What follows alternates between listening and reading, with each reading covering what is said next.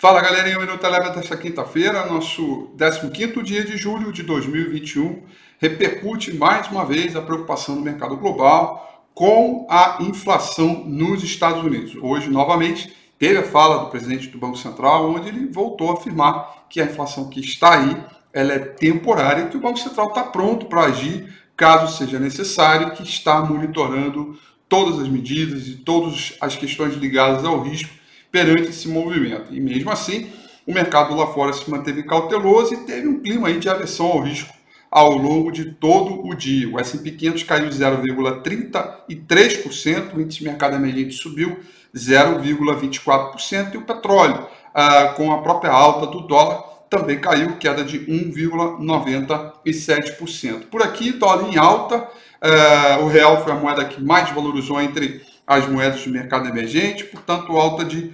0,82%.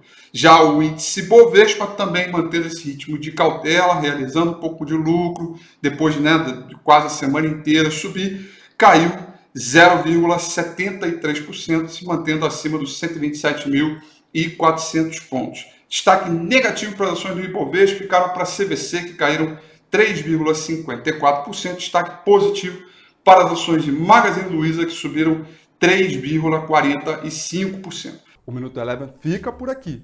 Quer ter acesso a mais conteúdos como esse? Inscreva-se em nosso site www.elevenfinancial.com e também siga a gente nas redes sociais. Eu sou Rafael Figueiredo e eu te espero no próximo Minuto Eleven.